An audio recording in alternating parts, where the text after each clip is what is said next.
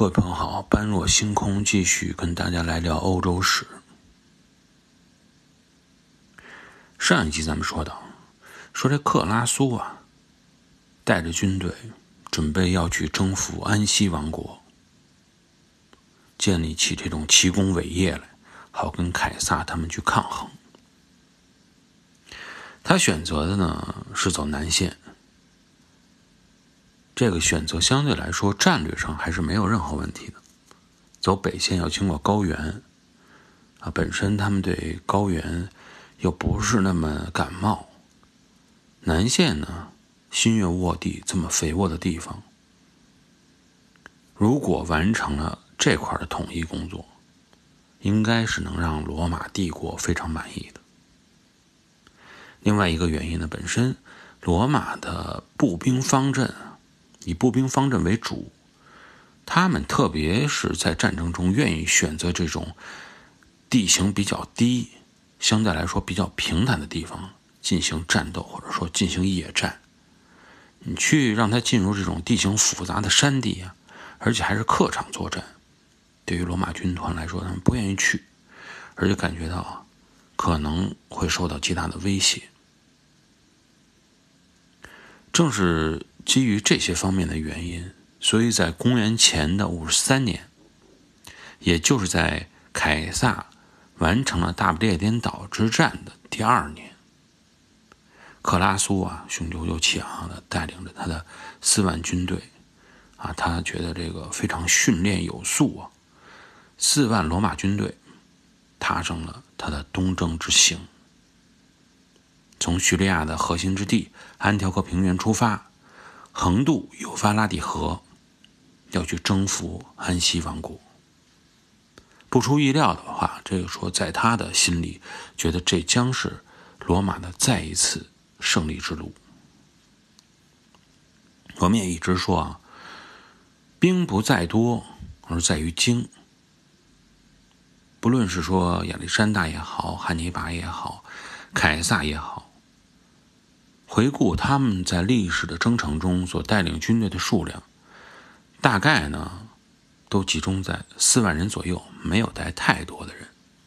所以克拉苏觉得呀，他们带四万人行，我也带四万人行。少带了可能会出危险，多带了即使赢了也没面子。啊，我跟你们一样，都是属于军事战略天才，我也不多带。所以这回呢，克拉苏也是带了四万兵力。那么克拉苏将面临着东方的局面究竟乐观不乐观？我们接着往下聊。呃，先聊罗马军队这边的大概的实力吧。从军队结构、从战斗力上来讲，客观的说，到现在为止，罗马人的陆军实力和当年马其顿人的。这个军队实力相比，没什么太多的变化，顶多的特点呢，还是纪律严明，啊，盔甲齐备。当然那个时候腿部是没法用什么盔甲的，基本上都是上半身，啊，青铜甲胄护身，携带的呢都是那种短剑，啊，再持一个盾牌。这种相对来说，我们经常在电影、呃图片里看到的罗马士兵的样子，打扮的呢非常的这种简洁，啊，行动非常灵敏，就这么一个装备。方阵来看，大部分两翼配了一些小规模的骑兵。那么再来看看他的对手，亚洲这方面的对手是什么样的情况？亚洲人的变化呀，体现在几个方面。一个呢，本身是动员能力上，相对来说也是变化不大。呃，帕提亚人就是安息王国这边，一般的集中的兵力人数也不多，大概也就是数万人。这次跟克拉苏决战，稍微人多了一点两万人左右，是克拉苏军队的一半也是这么个概念。但是整个军队的构成实力上啊，却发生了非常大的变化。跟当年对比一下，说亚历山大在高加米拉这个出现的对手，也是这一波人出现了很大的不同。波斯帝国的时候，那个时候，那个时代大概是重骑兵为主啊。高加米拉这块之前我们讲历史的时候，但这一次呢不一样了。为什么呢？帕提亚人当了主人了，帕提亚人来进行管理了。所以呢，整个军队的结构从这种重骑兵以冲击为主，改成了什么呢？改成了骑射。弓骑兵为主，安息军队啊，都是这种弓箭、弓箭骑兵为主。这么一个变化，罗马人完全没有意识到，也没有进行了解，心里也不清楚。当然，这不能怪罗马人，因为人类就是这样，你没有见过的东西，你不会去对它进行准备、进行防御。说这个双方打仗啊，这个有刀砍过来，我拿盾来挡。有这个战车冲过来，我拿长矛来勾，这都是因为你见过这些问这些情况，所以你才能采取相对来说应对的措施。你说他采取的武器和方式你都没听说过，你又怎么能想象的出来呢？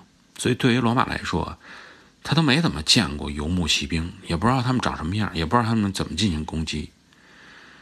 说日耳曼人确实是当时也有骑兵。但是那些骑兵就是以马作为一种工具，真见到了罗马士兵以后，这帮人呢从马上跳下来，啊，还是继续在路上跟你进行步兵作战，不是骑着马打。对于这样的对手啊，罗马军队没怕过，啊，有这么一定数量的军队就能把他们干趴下。那你说，有的朋友说，罗马军队本身你也配备了骑兵。你不觉得这种骑兵会对你造成很大威胁吗？罗马人从心里来说，对骑兵使用都没有自己都没有放开手脚，因为他们从心里觉得马这个东西它不是战争的关键，应该是方阵作战战略啊，每个单兵作战实力，整个的配备才是真正成败的关键，跟马有什么关系？正是因为如此，他们对马。的重视不够，才让这一次亚洲之行远征亚洲，让他们犯下了一个非常致命的错误。那么，除了对马的重视不够，导致这次战争可能要面临非常大的威胁以外，还有没有其他的一个错误或者认识不足，导致他们可能要面临失败呢？还有一个重要的问题，究竟是什么？我们下期节目中跟大家继续来探讨。好，感谢各位的收听，我们这一期节目先到这里。有兴趣的朋友可以加微信公众号“星球频道”，在里边呢，我们会跟大家分享一些关于欧洲史、世界史的图片也好、视频也好、啊文章也好。同时呢，还有一些关于艺术、旅行方面的有趣的知识和文章。感谢各位的收听，我们下一期节目再见。